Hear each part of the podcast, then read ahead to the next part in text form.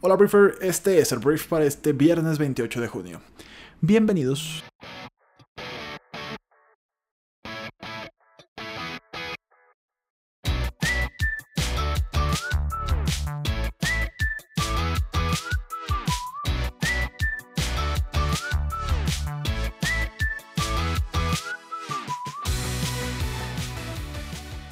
Hola Briefer, muy buenos días, yo soy Arturo Salazar, uno de los fundadores de Briefy y esto es el Brief. El Brief es un programa en el cual te platicamos las noticias más importantes del día para que las puedas conocer en unos cuantos minutos. Entonces, además de que es viernes, lo cual es un gran, gran, gran noticia, es una gran noticia, eh, bueno, hay algunas cosas que platicar. Renunció en Apple el legendario diseñador del iPhone. El aguacate ya está en 130 pesos por kilo. El gobierno firmó un refinanciamiento de deuda en Pemex. Este, tenemos un poco de China imponiendo condiciones a Estados Unidos en temas comerciales. El Congreso estadounidense aprobando recursos de ayuda humanitaria para migrantes y algunas cosas más para hoy. Muchas gracias por estar aquí y vamos a comenzar con esto que es el brief.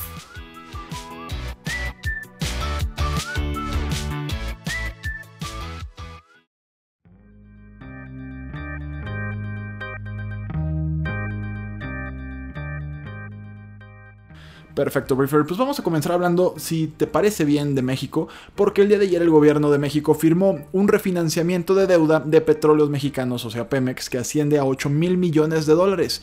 Este acuerdo se firmó con 23 bancos nacionales e internacionales, entre ellos 14 de los 20 más importantes del mundo, anunció el presidente Andrés Manuel López Obrador en su cuenta de Twitter. López Obrador añadió que es la operación de este tipo más importante en la historia de México. En una reunión en Palacio Nacional, el mandatario y los representantes de los bancos coincidieron coincidieron en que el acuerdo se traduce en confianza por parte del sector financiero. Vamos a saber eh, corresponderles, vamos a estar a la altura de las circunstancias. Pemex es una empresa fundamental para el desarrollo de nuestro país. Quedó maltrecha porque no se administró correctamente, sobre todo no se administró con honestidad, fue lo que dijo AMLO. Entonces Pemex es la petrolera más endeudada del mundo con pasivos que superan los 106 mil millones de dólares. Y bueno, este acuerdo fue anunciado por AMLO desde el 13 de mayo. En principio se había unido eh, los bancos HS SBC, JP Morgan y Mizuho Securities para ampliar un fondo revolvente para la petrolera, petrolera perdón, de 8 mil millones de dólares. Y al final pues le entraron más, ¿no? Entonces... Eh, Octavio Romero, el director de Pemex, explicó que el acuerdo de mayo consiste en el refinanciamiento de deuda por un monto de 2.600 millones de dólares, más la renovación de dos líneas de crédito de hasta 5.500 millones de dólares. Entonces, bueno, eso es, ¿no? O sea, esto le envía un mensaje de confianza a los mercados, a los inversionistas y ya. Muy bien, Briefer, continuamos. Vamos a hablar ahora de eh, Mayra González. Mayra González es una mujer que eh, es mexicana y el día de ayer se anunció de parte de Nissan, de esta automotriz japonesa, que Mayra González asumirá el cargo de directora general de ventas globales de Nissan Motors en Japón, con lo que dejará la presidencia de Nissan mexicana a partir del 1 de julio. En un comunicado, la empresa dijo que José Román, actual vicepresidente corporativo de Global de Datsun Business de Nissan, fue nombrado presidente y director general de Nissan mexicana. Nissan tiene la fortuna de contar con un líder global establecido como José Román regresando a México para mantener nuestra posición como líderes y continuar con el crecimiento de nuestra marca en, el, en este mercado clave. Entonces, bueno, Mayra González es conocida como la mujer más importante en la industria automotriz del país, luego de que en mayo del año 2016 Nissan Global anunciara su nombramiento como CEO en México y se convirtiera en la primera mexicana de la firma en ser asignada a la presidencia de la compañía en un país.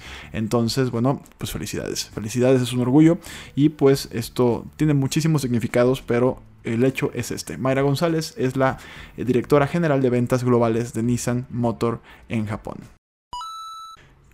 Y ya que empezamos a hablar de empresas, vamos a hablar de Apple, porque bueno, Apple informó este jueves que su director de diseño, Jonathan Johnny Ive, dejará a la empresa fabricante del iPhone este año para formar una compañía independiente después de casi tres décadas. Ive, eh, se escribe Ive con V, dijo que su nueva compañía se llamará Loveform, según un reporte de Financial Times, y agregó que el nombre habla de manera sucinta de lo que hago y por qué lo hago. Eh, las acciones de Apple caían 1.5% a 197.44 dólares en las operaciones después del cierre Ive había trabajado estrechamente con el expresidente ejecutivo de Apple, Steve Jobs, y se le atribuye la creación de los diseños que ayudaron a que la empresa se recuperara de una crisis. El ejecutivo encabezó equipos desde el año 1996 y está detrás del diseño de algunos de los aparatos más recordados de Apple, como una, una computadora Mac con carcasas de colores translúcidas, o el primer iPhone, y bueno, Ive asumió su actual cargo en el año 2015, entonces pues bueno, se va de la compañía, Apple dijo que será uno de los principales clientes de la nueva compañía de diseño de Ive, entonces pues ya ya, le salió negocio a este señor. Obviamente es un genio, obviamente es un gurú y bueno, no, no hay de otra cuando tienes este tipo de carrera y de trayectoria, más que si quieres fundar tu startup, pues que te vaya muy bien. Hablemos del Congreso de Estados Unidos porque la Cámara Baja de Estados Unidos, controlada por los demócratas, aprobó este jueves un proyecto de ley que otorga 4.600 millones de dólares para abordar la crisis humanitaria generada, eh, bueno, generada el flujo migratorio en la frontera con México, ¿no? O sea, este es para la frontera con México que ha tenido pues muchas desatenciones con los migrantes que están por allá. La propuesta recibió 305 votos a favor y 102 en contra y ahora tendrá que ser firmada por el presidente estadounidense Donald Trump y eh, previsiblemente lo hará dado que eh, la iniciativa ya recibió a comienzos de esta semana la autorización del Senado en manos republicanas. Entonces, estos 4.600 millones de dólares en asistencia supondrán un balón de oxígeno para los presupuestos de las distintas agencias federales, incluido el Departamento de Salud y Servicios Humanos, que están saturados por el flujo de migrantes que llega a la frontera sur del país del norte. Entonces, la aprobación se produce después de un intenso cabildeo por parte de la presidenta de la Cámara Baja, Nancy Pelosi, y que buscaba apoyo para una versión de esa ley presentada por su partido, que recogía protección para los menores migrantes no acompañados y restricciones al uso de los fondos por parte del gobierno, aunque finalmente se ha impuesto la propuesta de los republicanos, ¿no? Entonces, pues eso es, hay 4.600 millones de dólares extras o nuevos para atender la crisis migratoria humanitaria y creo que es una gran noticia porque la gente la está pasando muy mal en el, sur de Estados Unidos, en norte de México. Esperemos que se aproveche bien y que se note esta inyección de dinero pues en la vida de la gente que está esperando ahí su, eh, pues su aceptación o rechazo para poder vivir en los Estados Unidos. Volvamos a México porque es tiempo de hablar del presidente de México, Andrés Manuel López Obrador, que ayer dio un anuncio importante acerca de la Guardia Nacional y su operación en toda la Ciudad de México. En la conferencia de prensa matutina, el mandatario reconoció que al principio no estaba contemplado el despliegue de la Guardia Nacional en la Ciudad de México, entonces pensaron que no haría falta, pero la situación eh, que se padece sí va, eh, pues va a requerir la presencia de la Guardia Nacional. Si no tienes idea de qué está pasando en la Ciudad de México, pues trae índices delictivos importantes. Hay mucha inseguridad en la Ciudad de México. Entonces, este, pues López Obrador afirmó que se abandonó a la ciudad en materia de seguridad, motivo por el cual es necesaria la presencia de los elementos. Entonces, este, bueno, él lo que dijo Andrés Manuel es que había una tendencia a la baja en delitos. Yo creo que esto se mantuvo más de 10 años. Obviamente está hablando de su propio gobierno en la Ciudad de México y luego el de Marcelo Ebrard. Se redujo mucho el número de homicidios cometidos de robo de vehículos y el año pasado empezó una crisis de inseguridad en la ciudad porque se descuidó la atención en materia de seguridad, sobre todo, insisto, a partir del año pasado. Entonces, esto no pasaba antes del año pasado, según Andrés Manuel López Obrador. Entonces, este, pues bueno, Claudia Sheinbaum, la jefa de gobierno de la Ciudad de México, informa que su, eh, informó perdón, que su administración no invertirá recursos para la entrada del cuerpo de seguridad en la capital, sin embargo, sí otorgará terrenos para la instalación de cuarteles. Entonces, pues bueno, el ingreso de los elementos federales a tareas de vigilancia se realizará a partir del primero de julio y pues la Guardia apoyará tanto en operativos especiales como en patrullaje con el objetivo de disminuir los niveles de inseguridad en la capital. Pues así está. Sí habrá Guardia Nacional en toda la Ciudad de México porque pues hace un año se descuidó y desde hace un año hay mucho delito por allá. Y bueno, este fin de semana van a estar los ojos económicos y bueno, de todo tipo del mundo en el G20, que se va a realizar en Osaka, Japón, este fin de semana. Y bueno, em, de parte de México va este Marcelo Ebrard y va Carlos Ursúa. Marcelo es el secretario de Relaciones Exteriores, Carlos Ursúa es el secretario de Hacienda y Crédito Público y obviamente una delegación, ¿no? También va más gente de México, pues, pero van ellos como principales representantes. Andrés Manuel López Obrador decidió no asistir a esta cumbre. Y bueno, el tema aquí no es realmente el caso de México todos los ojos van a estar puestos sobre la relación entre China y Estados Unidos, que tienen ya una, una cita prevista y agendada el presidente chino y el presidente gringo, y pues ahí se supone que deberían estar resolviendo la crisis en cuanto a la guerra comercial, o sea, ponerse de acuerdo, se supone que según Steven Munchin, que es el secretario de Comercio, o del Tesoro más bien, el secretario del Tesoro en Estados Unidos, ya hay un 90% de avance para tener un acuerdo ya entre China y Estados Unidos, pero ayer China instó a Estados Unidos a cancelar las sanciones en contra de Huawei, la empresa de telecomunicación de China, antes de la reunión de Trump y Xi Jinping. Entonces, esto pues es algo pues de alguna forma que no se esperaba. Uno pensaba que o uno pensaría que todo se iba a discutir en persona, pero pues no. El diario The Wall Street Journal reportó que Xi tiene planes de presentar a Trump los términos para finalizar la disputa comercial, incluido el retiro de una prohibición sobre la venta de tecnología estadounidense a Huawei y el diario citó a funcionarios chinos vinculados al plan. El reporte también indicó que China quiere que Estados Unidos retire todos los aranceles punitivos y abandone sus esfuerzos por lograr que Pekín prometa comprar aún más productos estadounidenses de los ya acordados. Entonces, eh, pues, híjole, a mí me suena un poquito este, complejo el hecho de que vayan a querer aceptar los gringos todo esto, pero ese es el plan, o sea, ese es el plan de entrada. Quieren que le quiten las sanciones a Huawei y, pues, además todos los aranceles y todas las obligaciones de comprar productos gringos, pues, a la fuerza, ¿no? Entonces, pues, vamos a ver qué dicen los Estados Unidos. No es el tipo de acuerdo que suele aceptar Trump, pero pues bueno, igual y nos sorprende este güey, este, pero no creo. Vamos a hablar del aguacate. El aguacate está llegando a los 130 pesos por kilo, que es un commodity, por así decirlo, que afecta tanto a México como a Norteamérica. Y bueno, el aumento en el precio de aguacate, que ya te dije, 130 pesos el kilo, responde a la escasez del producto y a la demanda creciente, tanto del mercado nacional como de los Estados Unidos principalmente, explicó el secretario de Desarrollo Económico de Michoacán, Jesús Melgoza, ¿no? Entonces, bueno, es un tema, o sea, como que de repente se puso de una moda increíble el aguacate, sobre todo en Estados Unidos y no hay cantidad de aguacate que alcance para poder pues suplir la demanda que, en estos puntos, en este punto del año está necesitando, ¿no? ¿Qué está pasando? Te preguntarás, ¿qué está sucediendo? ¿Por qué no hay aguacate? Eh, se explicó que durante el mes de junio la producción del fruto se contrae debido a que los árboles se encuentran en la última floración y el insumo aún no se encuentra listo para su corte y venta. Entonces el problema es que la demanda sigue siendo la misma, por lo que el producto escasea y en consecuencia se incrementa su precio.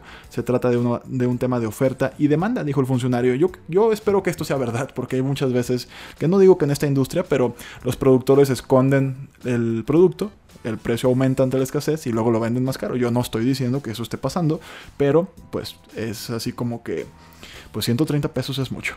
El tema aquí es que em, eh, la industria del aguacate está creciendo a más de dos dígitos anuales y Michoacán no tiene la capacidad de cubrir ese aumento, por lo que los trabajos ahora con los productores están encaminados a potencializar la producción.